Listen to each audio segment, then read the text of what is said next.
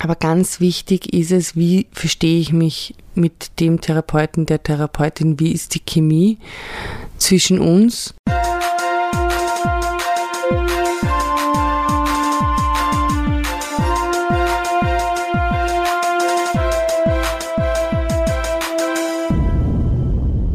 Crazy Turn. Ich bin bipolar. Willkommen zurück zu unserem Podcast Crazy Turn. Ich bin bipolar nach unserer langen Sommerpause. Wir hoffen, ihr hattet einen wunderschönen Sommer. Wir denken euch, was auch sehr heiß und ihr habt euch gut entspannen können. Ich bin Victoria und moderiere diesen Podcast seit Dezember 2021. Während Nicole, einer meiner besten Freundinnen, von ihrer Krankheit der Bipolarität bzw. von ihrem Leben erzählt. Jede Folge soll eine persönliche Erzählung aus Nicoles Leben beinhalten, sowie auch eine Hilfestellung sein. Und auch in dieser Folge haben wir wieder ein Experteninterview für euch parat. Hallo Nicole, wir sitzen nun im Sommerloch, draußen ist es heiß, wir waren gerade schwimmen und sind glücklich in der Abendsonne gesessen. Prinzipiell war es jetzt eine lange Sommerpause und es war auch teilweise sehr turbulent. Erzähl mal. Ja, hallo Vicky. Das mit deinen Worten turbulent ist, glaube ich, auch äh, untertrieben. Ich finde es relativ lustig, dass wir die letzte Folge, die Sondersendung Folge 8 über aktuelle Situationen in meinem Leben und Schwankungen gemacht haben. Und da war das aber eigentlich retrospektive, also im Nachhinein erzählt, was jetzt so gewesen ist. Und ich habe mir gedacht, ja, jetzt wird es wieder für eine Zeit lang etwas ruhiger werden, hoffentlich, oder stabiler. Das ist das, was ich mir eigentlich immer wünsche, dass irgendwann einmal eine gewisse Stabilität wieder zurückkommt, weil ich habe das ja schon mal gehabt in meinem Leben. Na, überhaupt nicht. Also die Folge war draußen und ich habe mich ich weiß nicht genau wie, aber in eine extreme Manie geschossen. Ich bin einfach total abgehoben. Ich war auf einem, also ich habe ich hab die ganz typischen klassischen Merkmale einer Manie durchlebt und konnte einfach alle vorweisen. So war ich zum Beispiel auf einem Rockkonzert vier Tage lang und habe dort 1400 Euro ausgegeben was bei meiner Mindestpension von 977 Euro schon ziemlich heftig war. Ähm, ich kann mich erinnern, du hast gesagt, es ist so schön, dass ich jetzt endlich ein bisschen einen finanziellen Polster habe, weil ich auch vom Finanzamt was zurückbekommen habe oder auch mein Urlaubsgeld. Ja, das war halt alles sofort weg. Und ich habe dann auch wieder zurück in Wien ziemlich viel Geld ausgegeben. Wobei man sagen muss, und das kannst du ja bestätigen, ich habe eigentlich zum Beispiel auf diesem Rockfestival habe ich nur fast ausschließlich Sachen für Freundinnen und Freunde gekauft. Das heißt, ich habe einfach so diesen, wenn ich manisch bin, dann möchte ich mit allen alles teilen, was ich auch teilweise gar nicht habe, aber dann möchte ich dafür aufkommen und möchte ich Leute einladen, sei es für Getränkerunde, Runden oder dann irgendwie kleine Geschenke. Ich habe sieben verschiedene Bluderhosen gekauft und die an alle meine Freundinnen verschenkt. Und habe zum Beispiel für ein anderes Projekt, was wir haben, so in Deutschland gefertigte Kappen mit personifiziertem Label drauf gehabt, äh, gekauft. Also ist wahnsinnig viel gekauft und ich habe natürlich auch wieder mit wahnsinnig vielen Leuten gestritten. Also es ist wieder passiert, dass sich Freundinnen von mir distanziert haben.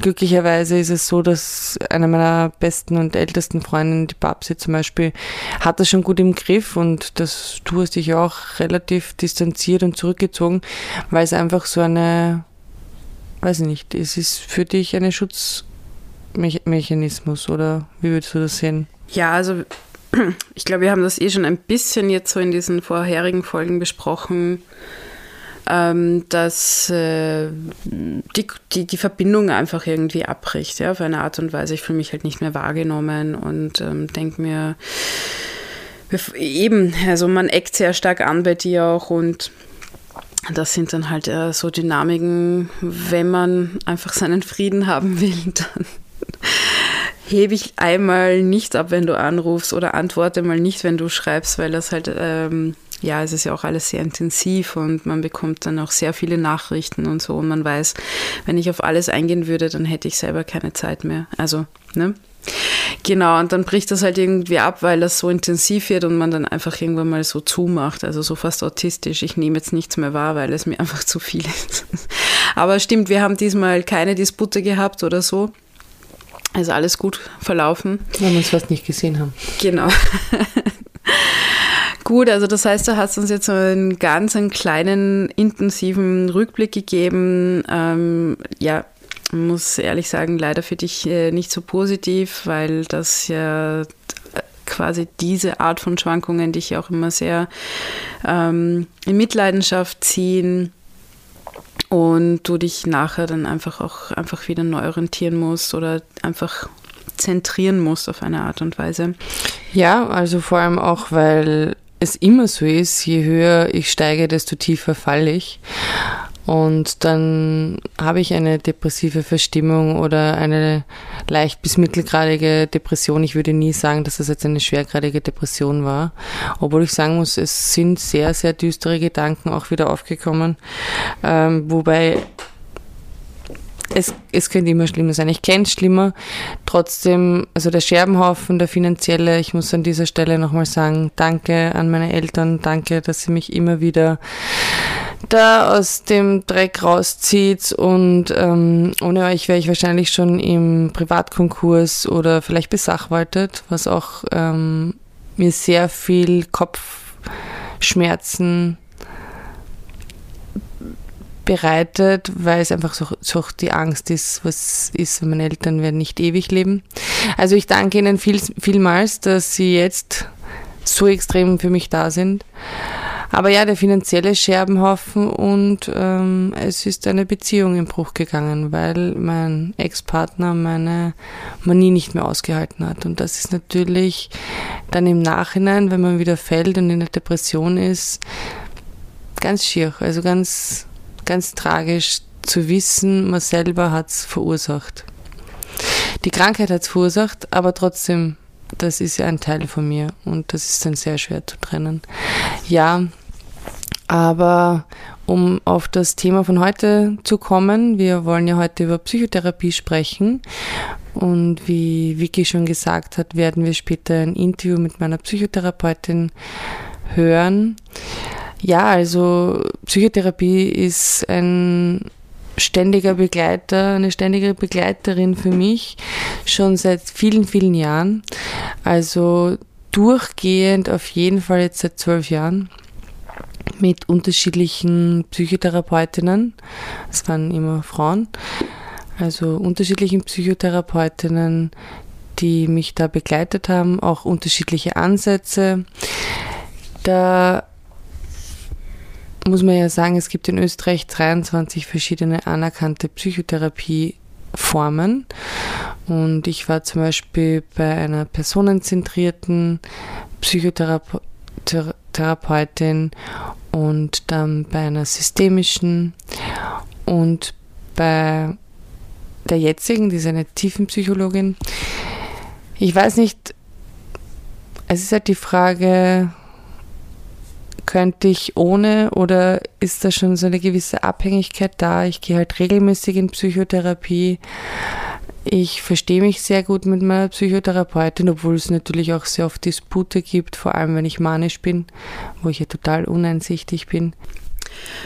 Okay, also du hast verschiedene Therapieformen in deinem Leben schon ausprobiert.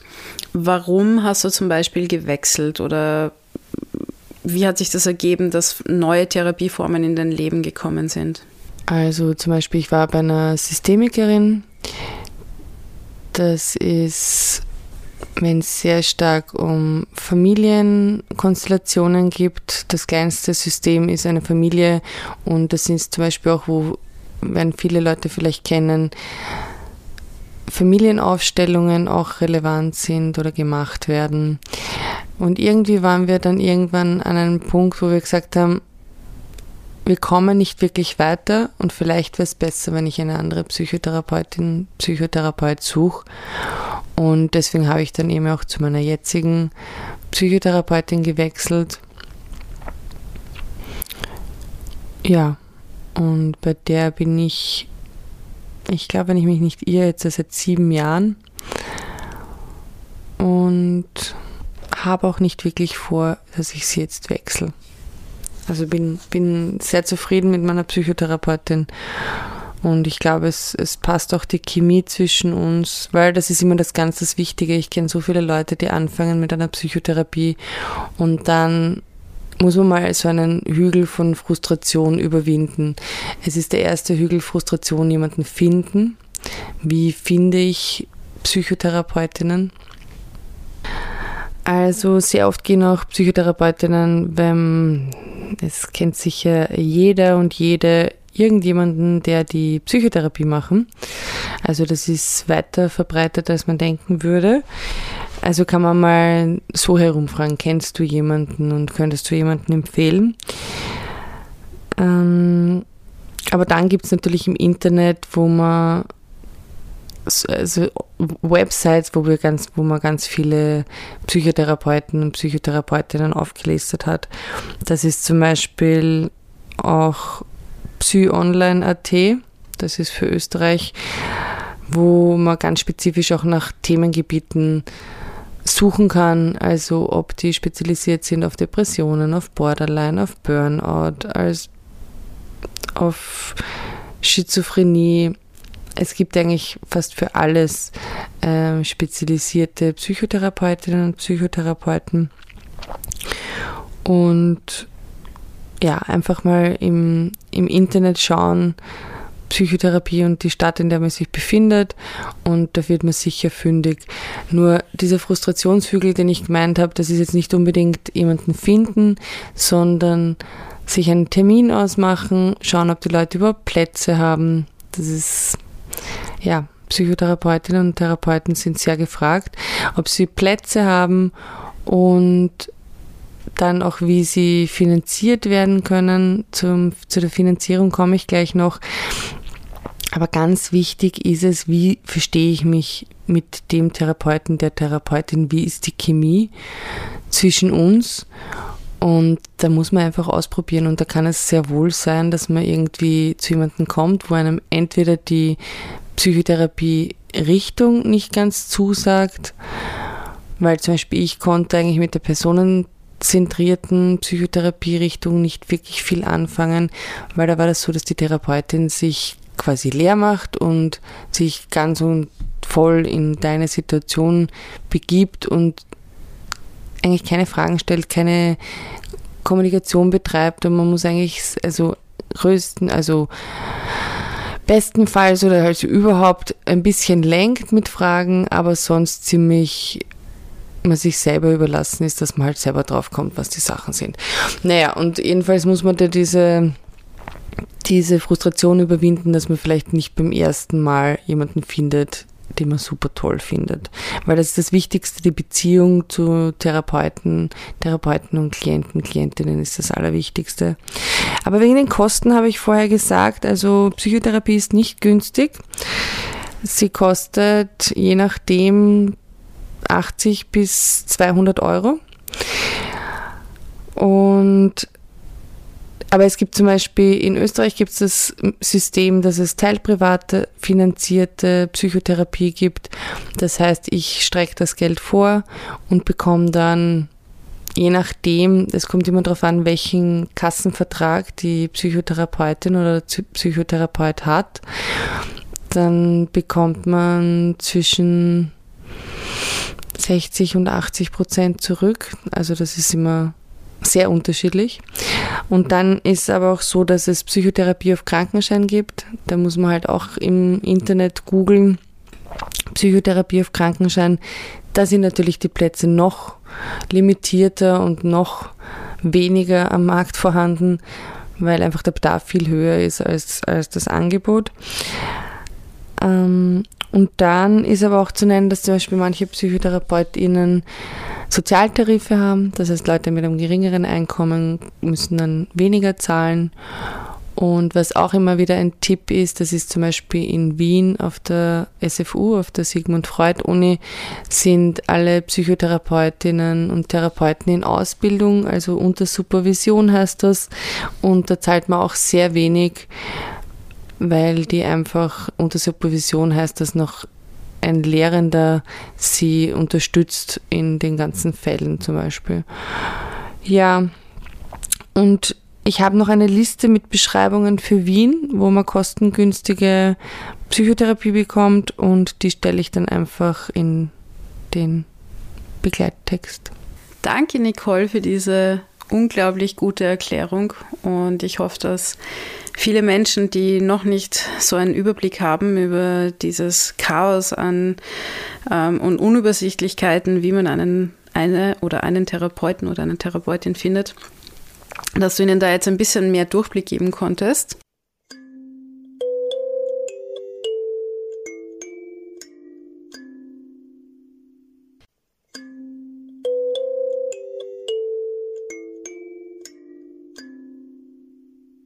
Ähm, hallo und herzlich willkommen.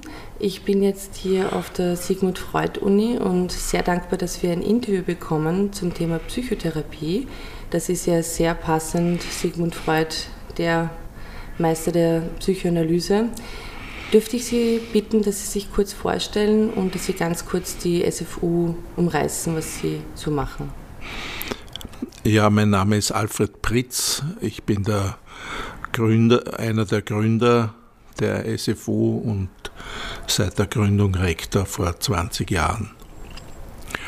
Und die äh, Sigmund Freud Privatuniversität hat mittlerweile über 6000 Studierende äh, in vier Fächern Psychotherapie, äh, Psychologie, Medizin und Rechtswissenschaften. Okay, sehr spannend, dass Rechtswissenschaften auch dabei ist. Das habe ich erst vor kurzem erfahren, also da habe ich mir gedacht, wow, interessant. Ja, die Rechtswissenschaften und die Psychotherapie äh, sind sich eigentlich geschwisterlich verbunden, weil sie dieselbe ähm, äh, wissenschaftliche Grundausstattung haben, nämlich beides sind interpretative Wissenschaften. Mhm. Insofern sind sie sich sehr ähnlich. Ja, wenn man das weiß, dann liegt es, liegt nahe. Ähm, genau, und dann würde ich gerne sofort zur ersten Frage kommen. Könnten Sie vielleicht kurz die wichtigsten oder die am weitesten verbreiteten Therapieansätze kurz umreißen, also Psychoanalyse, systemische vielleicht, was Sie als wichtigste Psychotherapieformen sehen am weit verbreitesten? Ja, also man kann so äh, eine allgemeine, allgemeine Beschreibung ähm, äh, treffen, die mehrere Methoden in einer Richtung umfassen. Also da gibt es die psychoanalytischen Therapieformen, die, die äh, kognitiv-verhaltenstherapeutischen, die systemischen Therapieformen und die humanistischen Psych äh, Psychotherapieformen, dann die äh, hypnotischen, Hypnose äh, und dann übende Psychotherapieverfahren wie zum Beispiel ähm, das autogene Training oder die könnte man auch zusammenfassen unter den hypnoiden Therapieformen. Mhm. Das sind die sechs, sieben Gruppen von Psychotherapie-Schulen, die es international auch gibt. Aber ist es nicht so, dass in Österreich, also ja, man kann es zusammenfassen, dass es ähm, 23 anerkannte Formen gibt oder habe ja, ich mich da geirrt? Nein, das ist richtig, aber diese 23 lassen sich in sechs Gruppen zusammenfassen, die ich gerade aufgezählt genau. habe. Genau. Und die an mir am bekanntesten wären eben die Psychoanalyse oder systemische oder Verhaltenstherapie. Welche, und Sie haben gesagt, das sind zusammengefasst, also welche Unterkategorien wird es da geben, so ein, zwei pro Ansatz? Weil Tiefenpsychologie gehört ja zum Beispiel ein bisschen auch in die Ja, Psycho zum Beispiel gibt es eben die, die Psychoanalyse nach Freud, aber es gibt auch die Psychoanalyse nach Adler mhm. beispielsweise. Und bei den anderen Psychotherapieformen gibt es auch Unterschulen.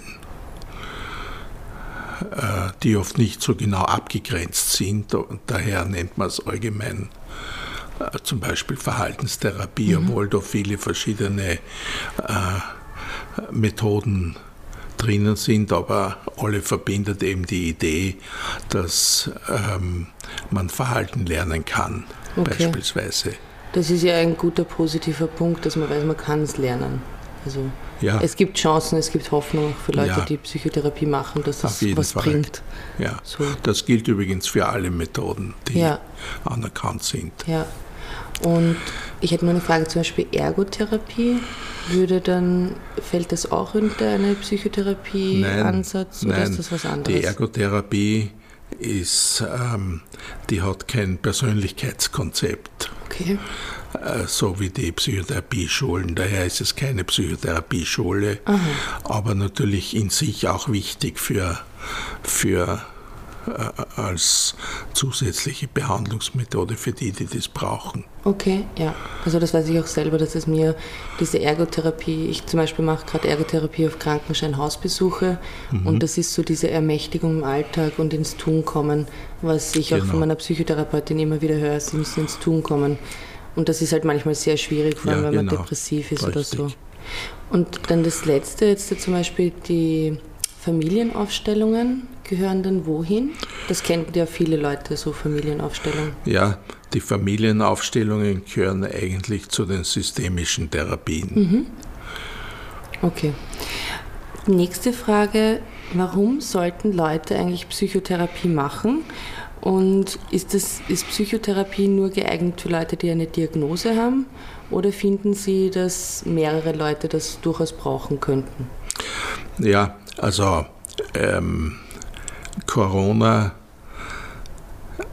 die Corona-Epidemie hat vielen ähm, den Zugang zur Psychotherapie eröffnet. Ähm, weil plötzlich wie eine Glocke Depression und Angst über der ganzen Gesellschaft weltweit gelegen ist. Und da ist die Frage, wer kann einem, wer kann einem da helfen? Nicht? Und Psychotherapeuten sind da ganz gut geeignet, mhm. diese Ängste, die damit entstanden sind, etwas zu relativieren. Mhm.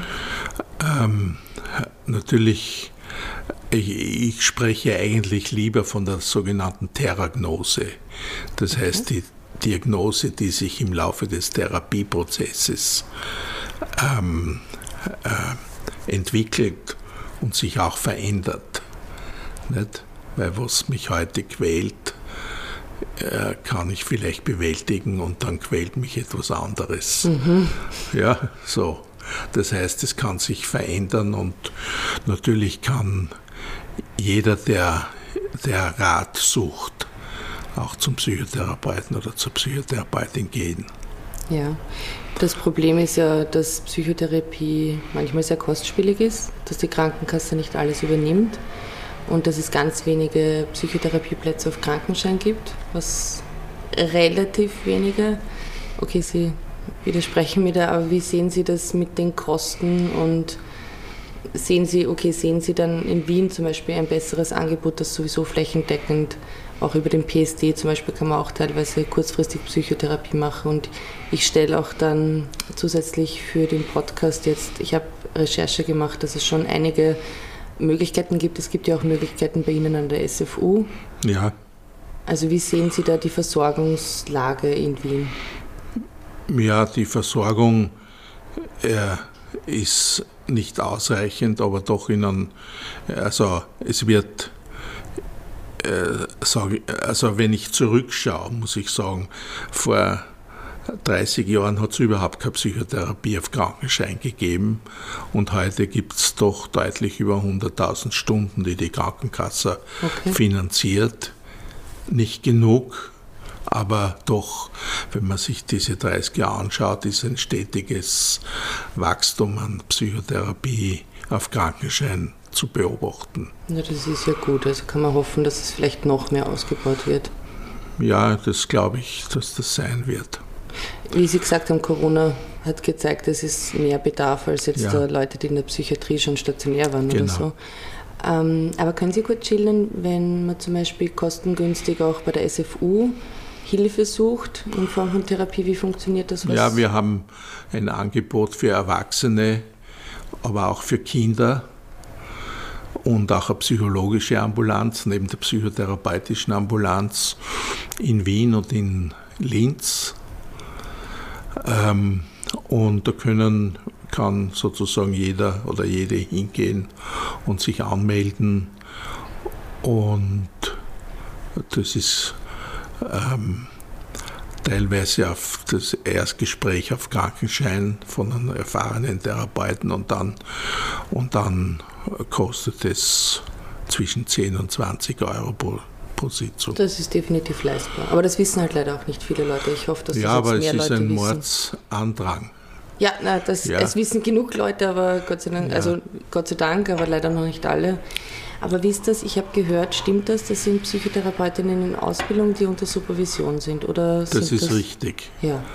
Das ist richtig. Die werden eng supervidiert und hm, es ist so ähnlich wie in der Zahnmedizin. Okay. Ja, in der Ausbildung der Zahnmediziner müssen ja Praxis sammeln. Müssen ne? Praxis sammeln und so müssen auch unsere Psychotherapeuten Praxis sammeln. Für Leute, die es nicht wissen, was heißt nochmal Supervision bitte?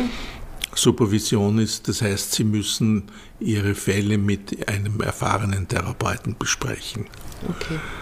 Und wie sieht so eine typische Therapiestunde aus? Ich meine, das kann immer unterschiedlich sein, je nach Richtung, aber zum Beispiel, ich weiß jetzt aus eigener Erfahrung, personenzentriert ist anderes als meine Tiefenpsychologiestunde. Ja.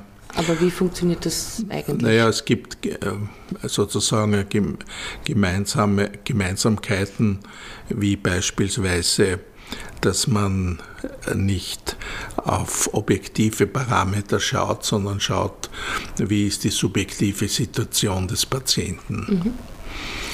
Und das ist gewissermaßen äh, die Leitlinie, diese ich ähm, habe einmal definiert die Psychotherapie als eine Wissenschaft vom Subjektiven, nicht vom Objektiven. Also nicht der Blutwert sowieso ja. zählt, sondern, sondern das Verständnis für, für die jeweils individuelle Situation zählt. Okay. Und das ist bei allen Therapien der Fall. Okay, ja. Jetzt zum Beispiel aus meiner persönlichen Erfahrung, meine Eltern sind immer sehr kritisch, ja. weil sie auch unter anderem mich unterstützen finanziell, dass ich es mir leisten kann. Aber ja. ich habe auch eine sehr gute Situation, dass ich sehr viel von der Krankenkasse zurückbringe, also bekomme. Also brauche ich mich da jetzt nicht ähm, beschweren. Aber ich gehe jetzt schon, ich persönlich gehe durchgehend seit zwölf Jahren Psychotherapie und ich habe noch immer meine Manien und meine Depressionen. Was würden Sie sagen auf ein Argument, ja, das bringt dir eh nichts, weil du bist noch immer manisch und depressiv? Ja, erstens, die meisten Therapien dauern nicht so lange, sondern äh, dauern um die 30 Sitzungen herum. Mhm. Aber wenn jemand an einer chronischen Krankheit leidet, so wie Sie leider, dann ähm, brauchen Sie eine Begleitung die unter Umständen ein Leben lang anhält. Mhm. Und vielleicht auch nicht immer, aber zumindest phasenweise.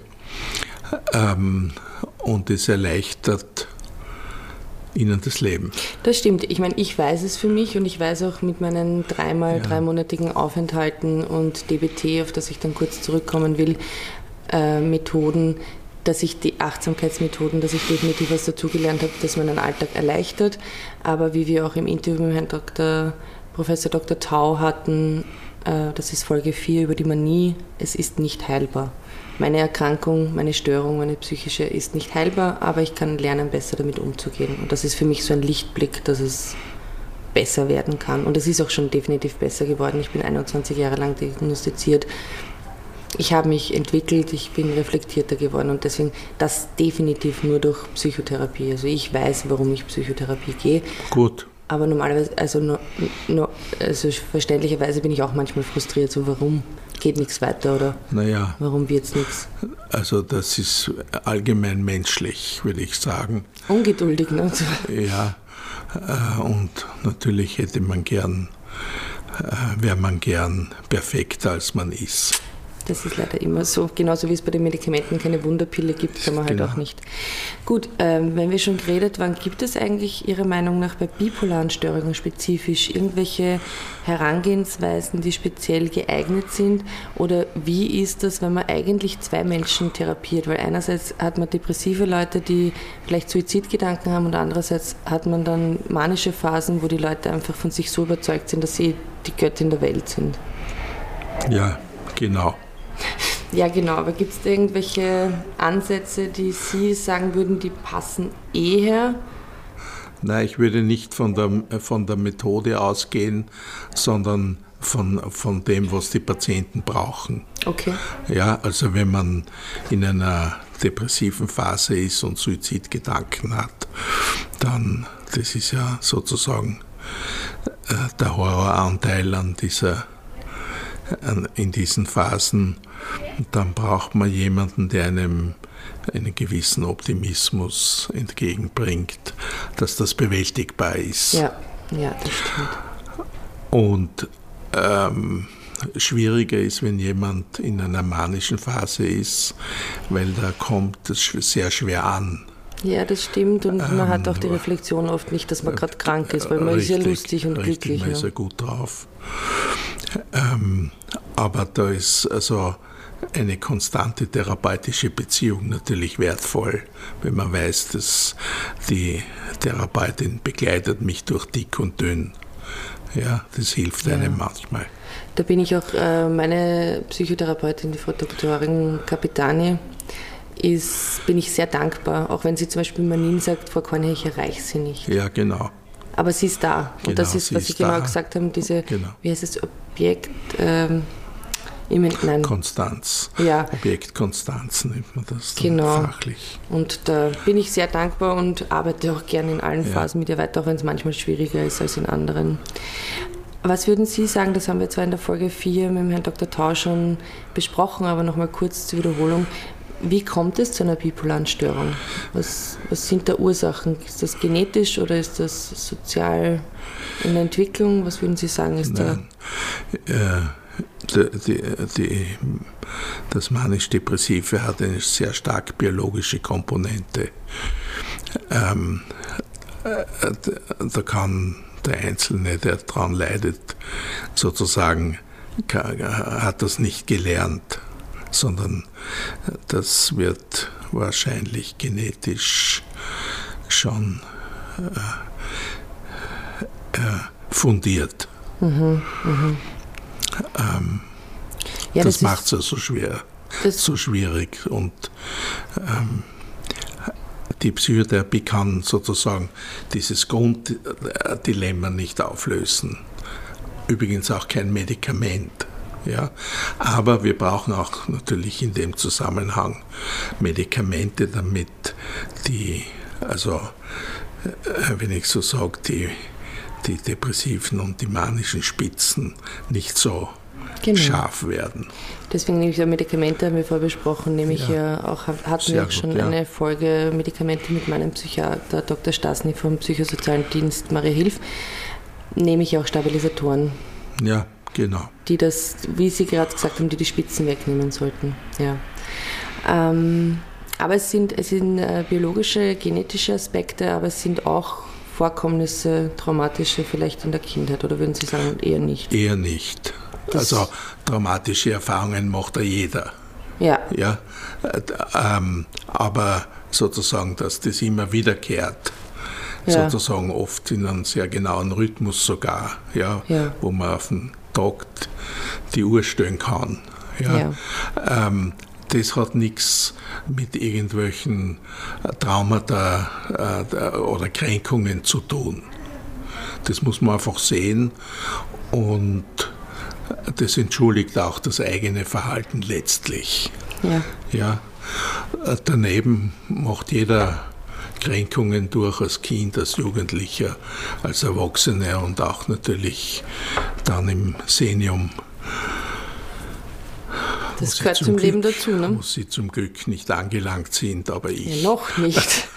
Also mit meinen fast 40 Jahren, ich werde naja. schon noch hoffentlich in die Richtung kommen. Ja. Also ja, jetzt habe ich schon angesprochen, ich war dreimal, drei Monate schon stationär auf Langzeitpsychotherapie, ja. zweimal in der Klinik Penzing im Otto-Wagner-Spital im Pavillon 2 und einmal in Ips, was ich alles jeweils sehr toll gefunden hat, mir viel geholfen hat, mich natürlich nicht geheilt hat. Also ich bin da ich bin äh, depressiv hingekommen und bin nicht glücklich rausgegangen, aber um das ist es halt nicht gegangen. Um das haben wir gerade gesagt, geht es auch nicht in der Psychotherapie, sondern ums Erleichtern. Ich habe da sehr viele Methoden gelernt, DBT. Könnten Sie ganz kurz sagen, was DBT, also Dialectic Behavioral Therapy Ansatz beinhaltet von Achtsamkeitsübungen und warum das sinnvoll ist, dass man das anwendet? Ja, das basiert auf, auf der Idee äh, von gelernten Verhalten und man versucht zu trainieren, äh, dass man das äh, in andere Bahnen lenkt, kurz gesagt. Mhm. Ähm, durch verschiedene Übungen, manchmal auch Hausaufgaben. Ähm, ähm, das sogenannte Skills-Training, dass man sich das aneignen Skills kann. Skills-Training, also ich denke, nur als plakatives Beispiel, äh, eine Patientin hat, hat Probleme, sich im Bikini zu zeigen. Ja, und man vereinbart mit ihr die Übung, sie geht am, am, am äh, im Strandbad auf und ab, um zu schauen, wo sie die Angst kriegt. Mhm und wo nicht.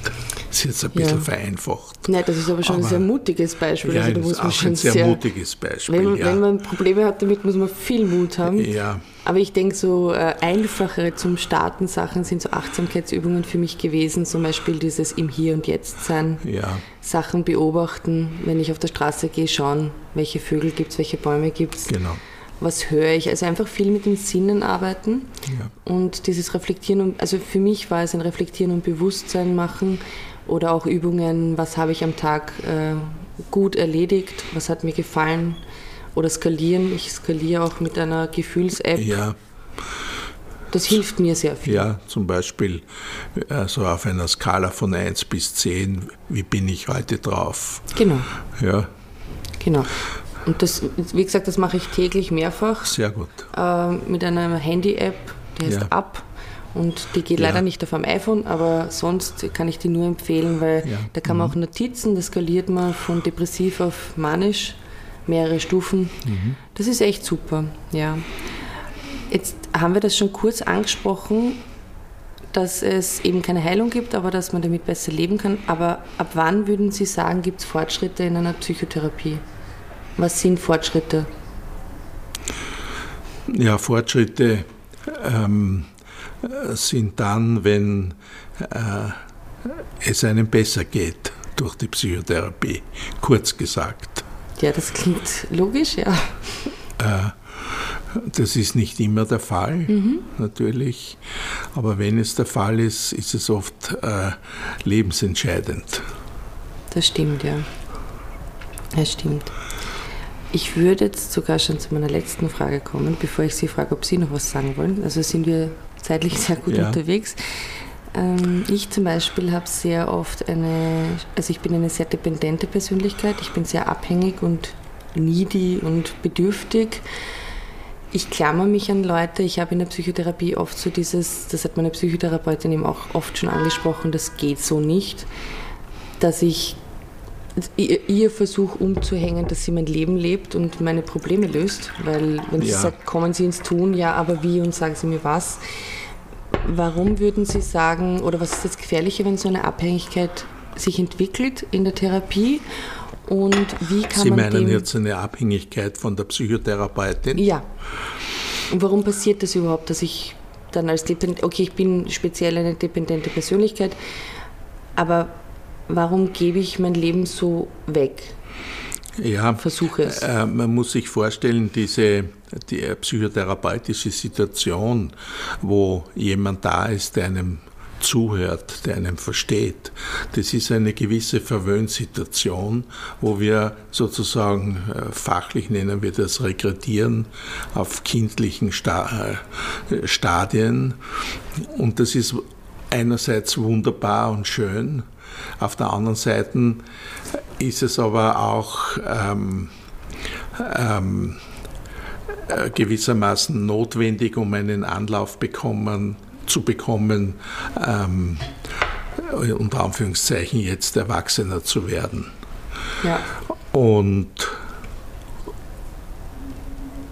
in der Psychotherapie wird eben etwas sichtbar, was da ist. Mhm. Ähm, und diese Regression wird durch diese Verwöhnsituation gefördert. Ja, also das sehe ich bei mir ganz stark, aber ja. ähm, ich habe auch ganz viel Arbeit schon mit dem inneren Kind, mit dem sogenannten mhm. gemacht. Also wenn Sie vielleicht ganz kurz umreißen könnte, was das heißt. Und ich denke, dass das halt bei mir auch eben, wie Sie gerade gesagt haben, sehr stark ausgeprägt ist, dass dieses innere Kind so hilf mir, ich kann nicht, ich traue mich nicht, ja. wo sowas herkommen könnte, so dieses ich reiche nicht, ich genüge nicht, ich werde es nie schaffen, was ja sehr stark depressive Gedanken sind. In der Manie habe ich das ja gar nicht, da weiß ich ja alles. Genau. Aber was ist die Arbeit kurz mit dem inneren Kind und warum kann es sein, dass ein inneres Kind so bedürftig ist? Ja, äh, so bedürftig ist das innere Kind, weil etwas aufgerissen wird äh, aus, hm, aus depressiven Stadien heraus. Und also die Arbeit in der Psychotherapie wäre dann, dass man schaut, wie kann man sich ähm, verselbstständigen. Mhm. Das geht ja nicht von heute auf morgen. Wie kann man unabhängiger und selbstwirksamer und, werden? Und, genau. Also ich ne, ne, nenne immer gern den Begriff der Eigendrehung. Ja? Also dass man sich nicht nach anderen richtet, sondern nach der, der äh, inneren Leitlinie, okay, so, ja. äh, von einem selber. Dass man sich auch nicht vergleicht ständig, ja, weil das ist bei mir ein großes Beispiel, Problem. Zum Beispiel. Ja. Dass ich mich ja, in jeder schaut, Lebenslage vergleiche. Wo, wo, will ich hin? Wo will mhm, ich hin? Mhm. Also sagen Sie, sind Ziele und Perspektiven schon noch wichtig, ja, damit unbedingt. man darauf hinarbeitet? Unbedingt. Weil das ist halt das zum Beispiel bei mir in der Psychotherapie, dass ich sage, ich brauche ein Ziel, dass ich in kleinen Schritten, Schritt für Schritt hinkomme. Genau. Und meine Psychotherapeutin immer sagt, ja, aber Sie müssen zuerst ins Tun kommen, dann kriegen Sie ein Ziel. Also das ist immer so ein ja, Henne-Ei-Problem. Ja, da beißt sich die Katze in den Schwanz. Ja. Ja, es ist nicht einfach, die Arbeit Nein, an sich. Das definitiv, ja, aber spannend.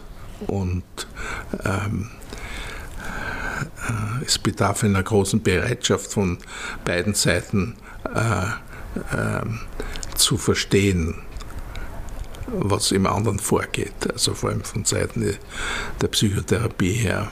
Was mhm. geht in ihnen vor? Wie, wie ticken sie? Mhm. Aber das ist auch eine Erleichterung, wenn man jemanden findet, der in der Lage ist, einen gerade in dunklen Zeiten auszuhalten. Ja, das Aushalten ist vor allem, ja. meine Psychotherapeutin sagt immer, Nicole, Sie müssen das bei mir alles loslassen und nicht Ihre Eltern, Ihren Partner, Ihre Freundinnen zu Therapeutinnen umwidmen. Weil das ist, glaube ich, oft das Problem, ja. dass, man das, dass man das Umfeld dann sehr stark belastet ja. und die das gar nicht aushalten eigentlich. Richtig.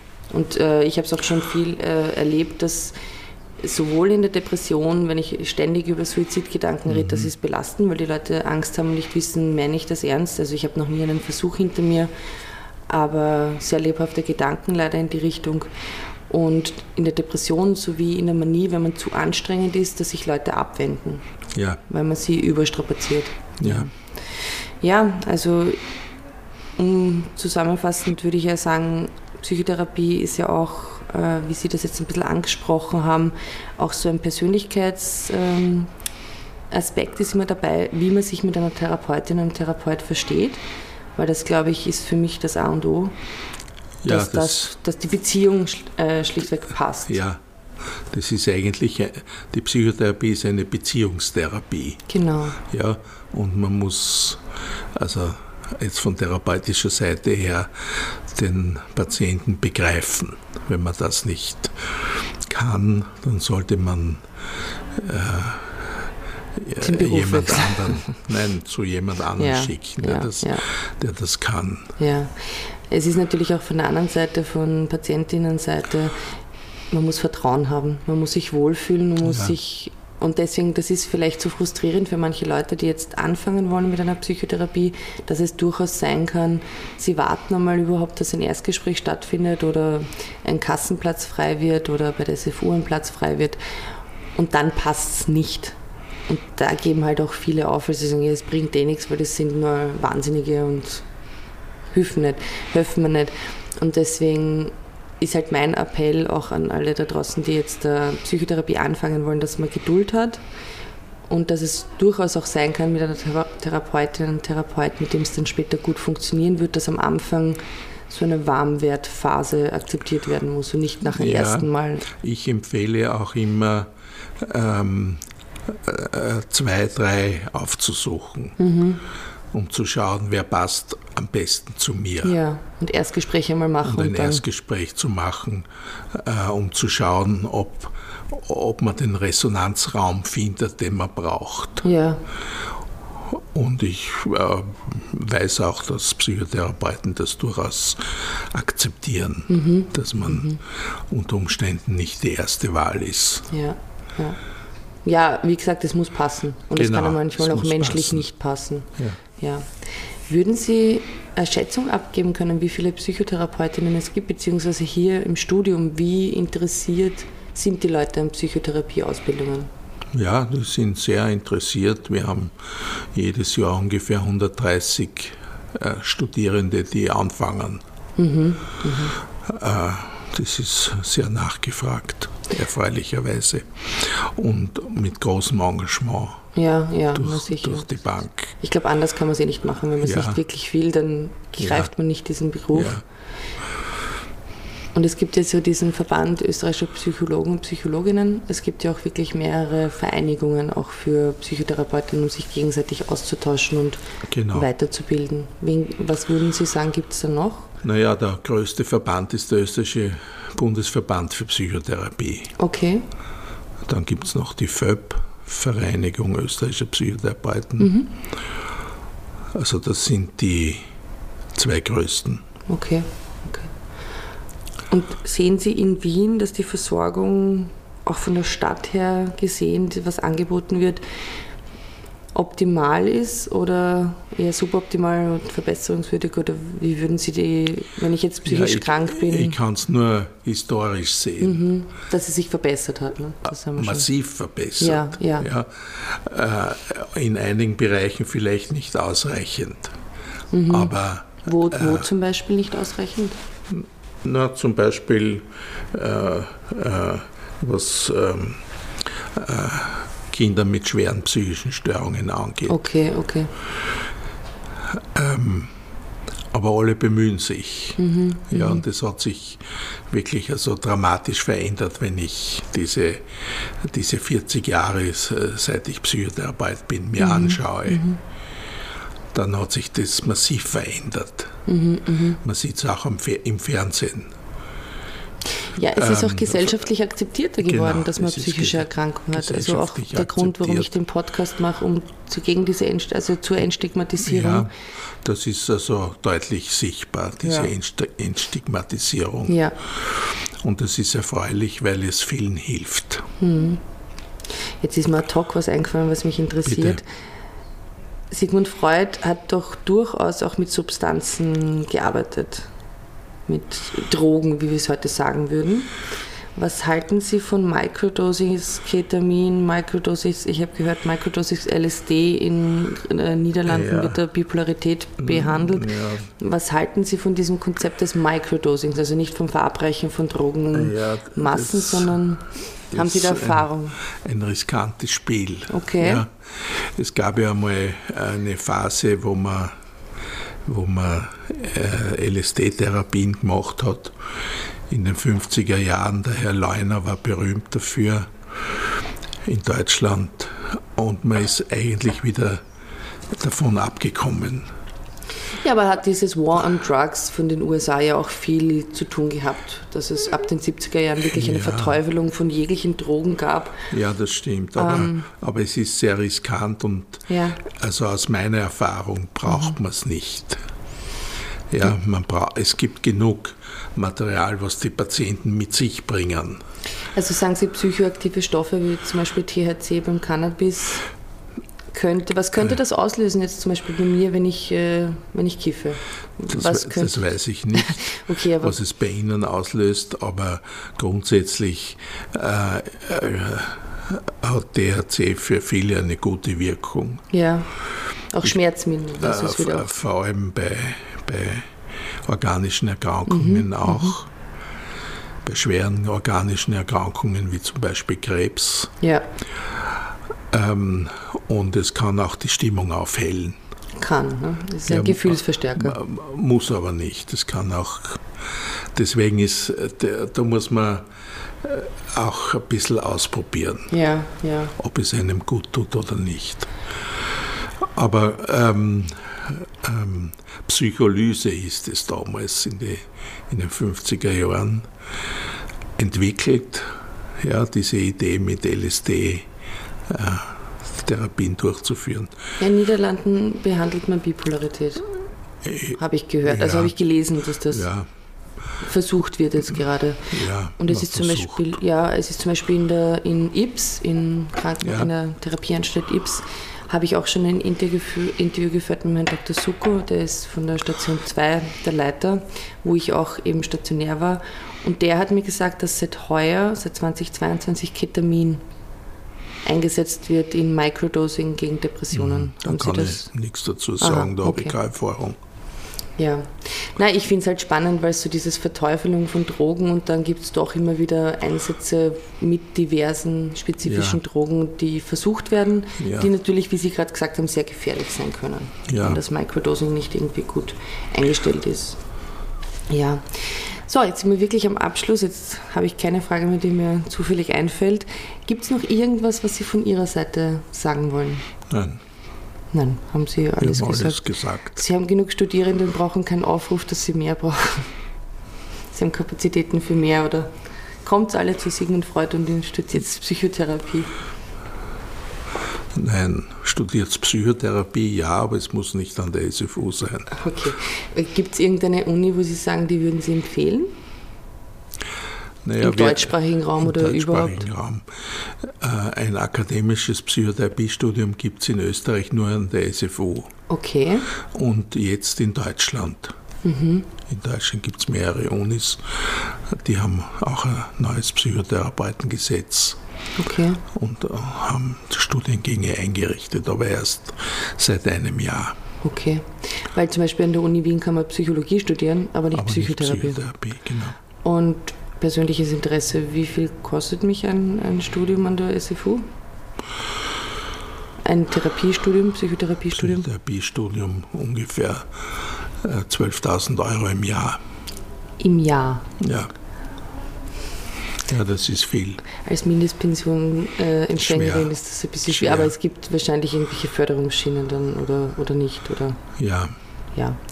Naja, aber trotzdem, das sollte die Leute, die es interessiert, nicht aufhalten, weil wenn es dann wirklich interessiert, äh, die Psychotherapieausbildung, wenn man es nicht an der SFU kostet macht, kostet genauso Ge etwas. Und je nachdem, wo man es macht, ich weiß nicht, kommt es vielleicht, ich weiß es nicht, ich habe keine Ahnung, wie viel eine Psychotherapieausbildung kostet, aber definitiv viel also Auch relativ viel. viel. Und ich denke mir, deswegen sind auch Psychotherapeuten und Psychotherapeutinnen wirklich im Herz dabei, weil wenn sie das nicht wollen, dann zahlen sie auch das Geld nicht. Und genau. Manchmal zahlt es sich aus, wenn man für gute Ausbildung Geld in die Hand nimmt. Ne? Kann man ja sparen. Ja, das könnte der Staat zahlen. Die Ausbildung tut er aber nicht. Da könnte man dran arbeiten. Ein bisschen Lobbyarbeit. Ja dass man, also ich, es gibt einen Verein, äh, auch zur Entstigmatisierung psychischer Erkrankungen, das ist Lichterkette, www.lichterkette.at, ich weiß nicht, ob Sie das zufällig kennen. Die sind ja sehr stark in, in der Lobbyarbeit. Also der Verein Crazy Turn, den ich jetzt gestartet habe, ja, der ist, der ist äh, eher im Aktiven, also mhm. das ist genauso aktiv, in äh, Aktionen, in Projekten, aber Lichterkette ist wirklich im Parlament und macht mhm. Lobbyarbeit und deswegen ist auch eine Kooperation zwischen Crazy Turn und Lichterkette. Gut. Ähm, sehr gut. Na gut, dann sage ich also. jetzt, jetzt äh, wir sind trotzdem noch gut in der Zeit, sage ich vielen, vielen Dank. Gerne. Und ja, ähm, gutes Gute. Schaffen noch. Ja, Dankeschön.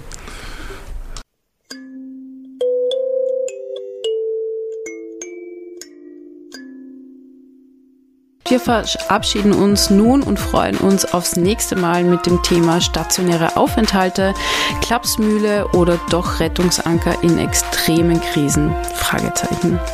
Am 2. Oktober 2022. Ich verabschiede mich mit einem Alles Liebe und bis bald. Und Nicole verabschiedet sich mit ein. Ja, mit einem Danke fürs Zuhören und ich hoffe, es hat euch gefallen, beziehungsweise ihr habt irgendwie neue Sachen erfahren können. Und sonst bleibt mir zu sagen, stay tuned.